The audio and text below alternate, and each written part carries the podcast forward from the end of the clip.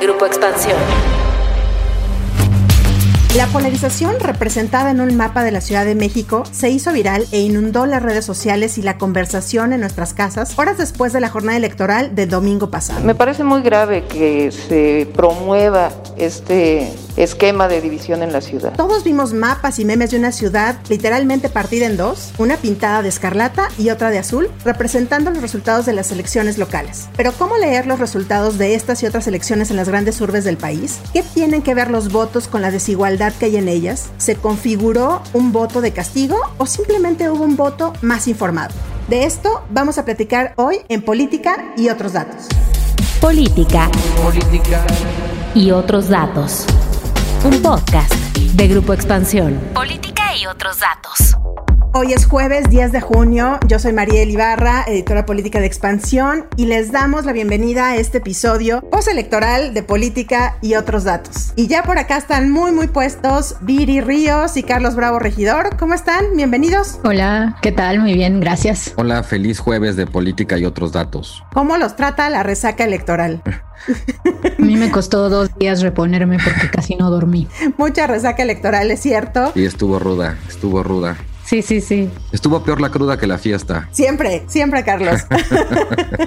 Pero qué buena fiesta. Justamente en esta resaca electoral, en donde todos estamos inundados de números, análisis de cómo va la Cámara de Diputados, que si Morena alcanzó o no la mayoría calificada, que si se configuró también en San Lázaro este dique llamado de contención, que pueda frenar al presidente y por supuesto, ya saben, toda la mirada puesta en las gubernaturas siempre. Pero justo es muy común que en estos análisis nos olvidemos de lo local y de las urbes más importantes del país. Y por eso esta vez quiero comenzar preguntando cómo vieron en principio la nueva configuración de la Ciudad de México. A todos nos llegaron, vimos en redes sociales estos mapas y memes, pues de verdad con una ciudad literalmente partida entre el poniente y el oriente. ¿Es una mirada muy simplista o realmente tiene algo de verdad? ¿Cómo salimos a votar el domingo? Déjame empezar por esa pregunta y si quieres ya después le entramos a los datos. Además estoy seguro que Viri trae datos hasta el tercer decimal de todas las ciudades habidas y por haber. Pero sí, fíjate que a mí me llamó mucho la atención este tema del mapa de la Ciudad de México casi representando al Berlín de la Guerra Fría y dividido ahí por un muro pro y anti López Obrador. De hecho, la palabra Berlín estuvo trendeando. Fue trending topic, sí lo vi, lo vi. Hay un concepto que igual nos vendría muy a cuento ahorita para empezar esta discusión, que es el concepto de la falacia ecológica. Es una mala generalización. Una cosa es que un partido gane, digamos, en una circunscripción que tiene ciertas características y otra cosa es que tú entonces le atribuyas a las personas que más o menos cumplen con esas características esa intención de voto. Es decir, no es lo mismo que digamos que el PAN ganó en las regiones de clase media a que digamos que la clase media votó por el PAN. Hay ahí muchas distinciones finas. Creo que es muy importante que ahorita nos clavemos en eso para evitar justo, digamos, la falla de la falacia ecológica, porque también la cuestión es esta. En realidad, los mapas no votan. Lo que vota son las personas. Y cuando graficamos los resultados electorales en mapas, y atribuimos, digamos, toda esa representación territorial solamente a quienes ganaron, pues estamos dejando fuera de esa representación cuántos votos ganaron los demás y estamos representando igual quizás una alcaldía en la que la diferencia pudo haber sido mínima a una alcaldía en la que hubo una paliza, aparecen exactamente del mismo color. O sea, el, el mapa está sobresimplificando el fenómeno que se supone que está tratando de visualizar. Esto es algo que se ha discutido mucho, por ejemplo, en Estados Unidos, con el tema de cómo se hacen los mapas del colegio electoral. Tú ves un mapa de Estados Unidos y se ve súper republicano porque los estados republicanos tienen, en general, ocupan más territorio. Entonces se ve más rojo. Pero si tú ves, por ejemplo, luego hacen adaptaciones de los tamaños de los estados en función del tamaño de la población, la cosa cambia mucho porque en efecto quien vota es la población, no el territorio. Entonces, en general sí me parece que tenemos que tomar muy en cuenta, digamos, este par de premisas justo para no incurrir como en falacias o en generalizaciones que lejos de ayudarnos a entender, lo que hacen más bien es como aturdir nuestro entendimiento, ¿no? Viri, ¿cómo ves esta parte? O sea, de pronto este Berlín que se pintaba en los memes y en los mapas, de pronto, como dice Carlos, es como si dejáramos de decir que hay pobres en Álvaro Obregón, en Miguel Hidalgo, que también hay partes, o que de pronto en la otra parte de la ciudad, pues tampoco existen medianamente personas de clase media y esto. O sea, ¿cómo lo ves tú?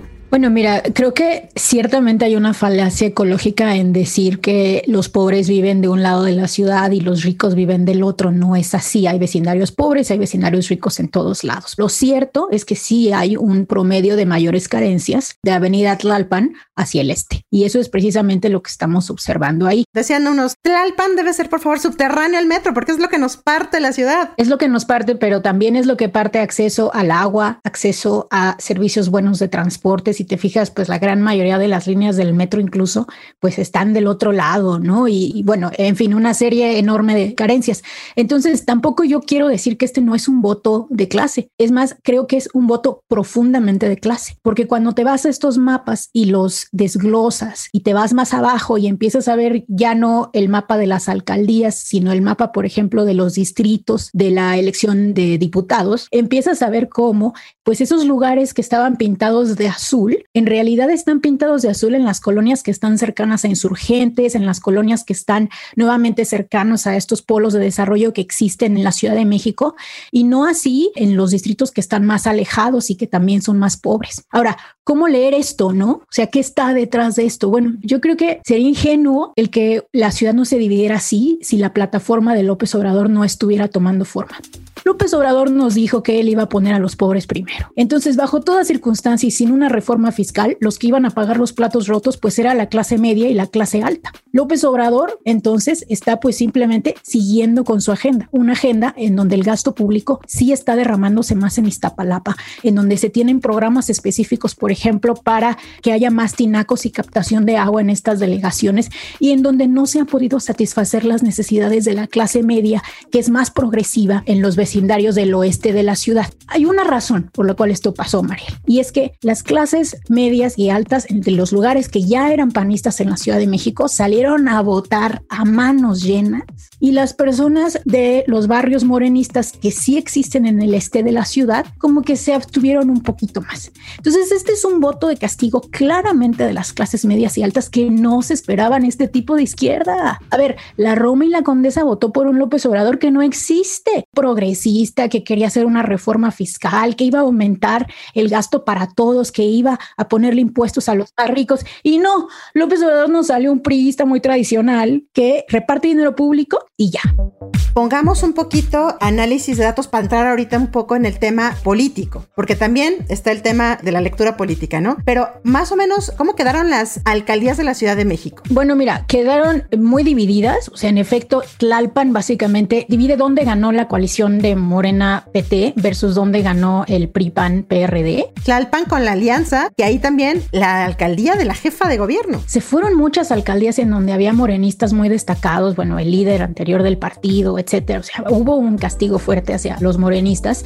La única alcaldía que se va directamente al PAN sin alianza es la Benito Juárez. Se queda con el PAN, pero tradicionalmente, ¿no? Se queda con el PAN. Y si vemos la votación general, Mariel, lo que observamos es que la verdad sí hay más votos para la coalición PRI-PAN-PRD, ya sea juntos o el PAN separado, y bueno, el resto de los votos se reparte en la coalición de Morena. Entonces sí, en la ciudad ganaron, ganaron bien derecho. La ciudad, Carlos, fue el voto de castigo y fue el coscorrón para el movimiento de Andrés Manuel López Obrador. Mira, yo creo que ahí, digamos, solamente en este momento, al menos para mí, con los datos que he visto, me cuesta trabajo, digamos, hacer esa atribución. Si fue un voto de castigo contra López Obrador, si fue un voto de castigo contra Claudia Claudia Sheinbaum, porque en los medios nacionales somos muy proclives a hacer ese tipo de atribución, pero también qué tanto fue un voto de castigo contra los alcaldes que estaban. En algunos casos, unos buscando la reelección, la consiguieron en algunas de las alcaldías que ganó Morena, el PAN logró reelegirse en Benito Juárez, o sea, hay de todo. Clara Brugada la consiguió en Iztapalapa. En Iztapalapa, entonces ahí digamos sí me parece como que no hay que saltar todavía muy rápido a conclusiones, yo necesitaría ver por lo menos un análisis más desagregado de las características sociodemográficas demográficas del electorado y tal, pero en general creo que,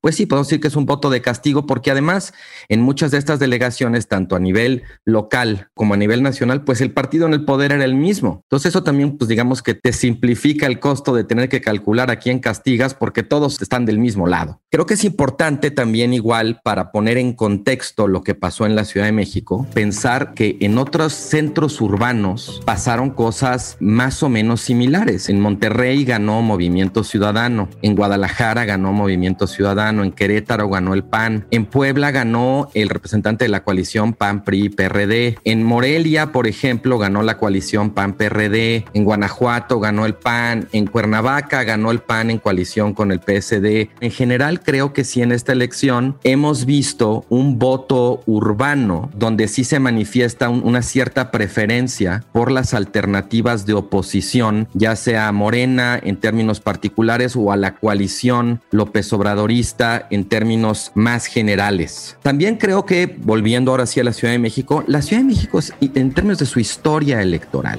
siempre había sido una ciudad muy opositora, incluso si uno ve viejas elecciones así de mediados del siglo XX y así, la Ciudad de México siempre era un lugar opositor. También la corriente democrática en 88 tenía mucha fuerza aquí. No es casualidad que en cuanto hubo la posibilidad de elegir jefe de gobierno en la Ciudad de México, inmediatamente cambió y se fue a la izquierda con Cuauhtémoc Cárdenas en la famosa elección de 97. Con objeto de que el PRD en esta etapa de campaña pueda contar con información sobre los distintos problemas y los distintos asuntos en general que eh, tienen que ver con, eh, con la ciudad. Creo que en este caso, como que la Ciudad de México en cierto sentido está volviendo a esa vieja vocación opositora que había tenido a lo largo de su historia y que de alguna manera había perdido en esta suerte de largo paréntesis entre 97 y 2021 cuando la izquierda, digamos primero con el PRD, ahora con Morena, se volvió hegemónica, predominante en la ciudad y ahora que por primera vez en la historia democrática de México se alinearon y gobernaba el mismo partido, la presidencia de la República y la ciudad, el electorado de la ciudad entonces vota ligeramente más por la oposición, porque también hay que decirlo, el dato que está dando Viri ahorita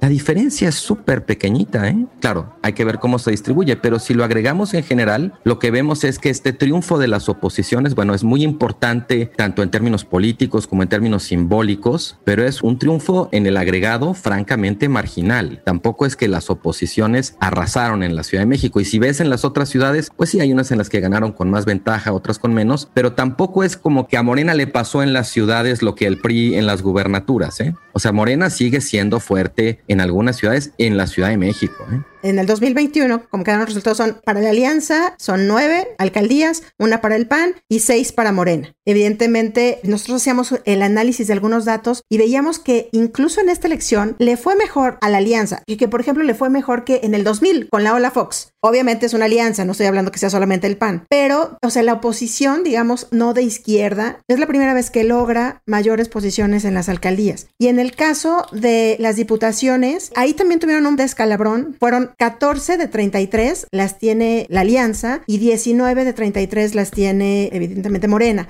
cuando en el 2018 tenían 31, ¿se acuerdan? Arrasaron. Pero Viri, ¿qué tanto también es que hay una mayor información, hay un voto más informado en la ciudad? Veíamos encuestas, por ejemplo, como la del financiero que sacaba en estos días, en donde decía que perdió Morena terreno en el ámbito de los jóvenes, o sea, los jóvenes votaron menos por Morena y también entre más estudios universitarios tienen las personas, también votaron menos por Morena. ¿Cómo leemos estos datos, Viri? Bueno, María, lo que pasa es que el votante mexicano es fabuloso. Hay pocos votantes en países latinoamericanos e incluso en países europeos que tengan esta capacidad de segmentar su voto, no solamente por nivel de gobierno, sino por tipo de candidatura. Tú lo que observas en México no es que estemos transitando hacia un sistema bipartidista, no, estamos transitando hacia un sistema que no solamente es multipartidista, sino que tiene facetas completamente diferentes si lo ves a nivel federal, en donde Morena obviamente ganó, si lo ves a nivel local, en donde en los gobernadores, pues Morena se llevó casi todas las gubernaturas, o si lo ves a nivel alcalde. Y a nivel alcalde esta fragmentación es tremenda, no solamente en la Ciudad de México, sino también en otras ciudades importantes. Si tú ves el mapa electoral de cómo quedó Nuevo León, pues se pintó absolutamente de todos los colores. De hecho, a pesar de que el gobernador va a ser de Movimiento Ciudadano, pues Movimiento Ciudadano solamente se llevó cinco alcaldías de 51 alcaldías que existen en Nuevo León. Es más, no van a tener congresistas.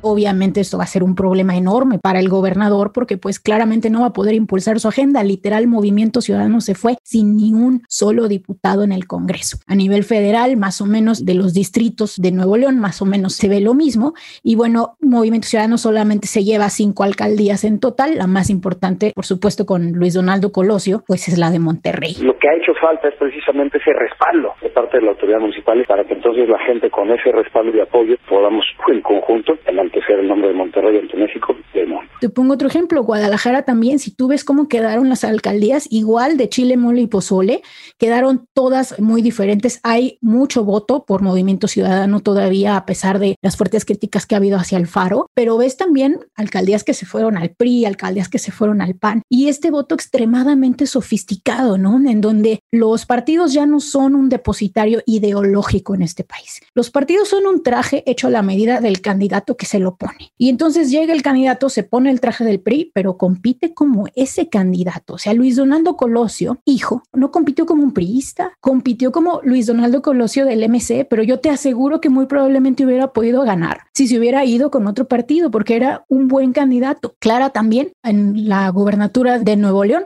cambian de traje y van compitiendo cada vez más de manera independiente. Ese es el futuro de la política. A mí se me hace realmente fascinante. Oigan, y es imposible no preguntarles cómo se va a configurar de aquí al 2024. Es decir, cerrado esta elección, la carrera del 2024 inicia. La vemos todavía muy lejana, pero realmente los que analizan política, los que cubrimos política, sabemos que realmente al gobierno de Andrés Manuel López Obrador le queda año y medio. Lo que no haga en año y medio, difícilmente se podrá hacer. No sé si concuerdan con esto, porque comienza la carrera desbocada de la gente que quiere sucederlo. Con los números que tenemos ahorita, ¿cómo le va a los presidenciables? Hablo de Marcelo Ebrard, hablo de Claudia Sheinbaum, evidentemente de Ricardo Monreal. ¿Cómo lo ven? A partir de aquí, ¿cómo iniciamos la carrera por el 2024? Yo creo que en efecto, como dices Mariel, digamos a partir del lunes ya la carrera presidencial accede a otro nivel, ¿no? Como que ya desbloqueamos otro nivel después de esta elección intermedia y ahora sí empieza ya como lo más fuerte. Antes nada más de hablar de los candidatos, sí, yo estoy de acuerdo con Viri con lo que dijo sobre el votante mexicano y en particular sobre el voto urbano. Es un voto muy complejo porque divide, difícilmente vota en bloque, también es un voto muy volátil. En una elección puede votar por unos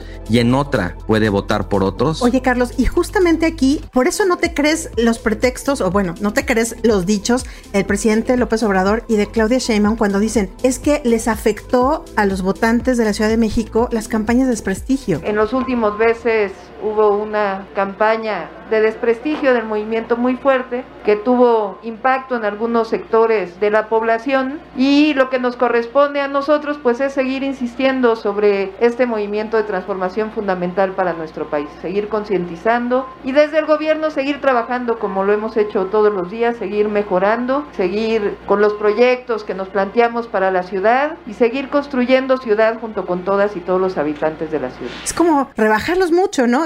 Justo por lo que estás diciendo. Yo creo que el López se ha metido en un problema, porque toda esta cuestión como que había cultivado tanto los primeros tres años de gobiernos de que el pueblo era sabio y los 30 millones de votos ahora que se le voltea a una parte de su electorado, entonces ya no es sabio, es manipulable. Si es un discurso muy simplón en términos de que cuando el electorado no te favorece, entonces ya no le cantas las loas que le cantabas antes, sigue siendo el mismo electorado, sometido a las mismas presiones e influencias de siempre. Entonces realmente sí, ahí creo que pues están resbalando gacho, honestamente. Sobre lo de los precandidatos presidenciales que decías, para mí el caso más interesante desde luego sería el de Claudia Sheinbaum, ¿no? Porque la jefatura de gobierno de la Ciudad de México ha sido el preámbulo de la candidatura presidencial de izquierda desde que México es democracia. El caso, digamos, excepcional fue, bueno, Marcelo Obrador sí estaba en la antesala, pero se quedó corto porque pues ahí entró López Obrador y Mancera, bueno, todos sabemos que lo intentó, pero al final la alianza PAN PRD pues lo sacó de la jugada y Ricardo Anaya eh, fue el candidato, pero también estaba ahí apuntadísimo. Además, Sheinbaum tiene la ventaja de que pues ahora su propio partido el que está en el poder y el presidente claramente la ve con muy buenos ojos, pero después de esta elección, honestamente creo que Claudia Sheinbaum está tocada y en ese sentido podemos decir que los ganadores serían por un lado Marcelo Ebrard,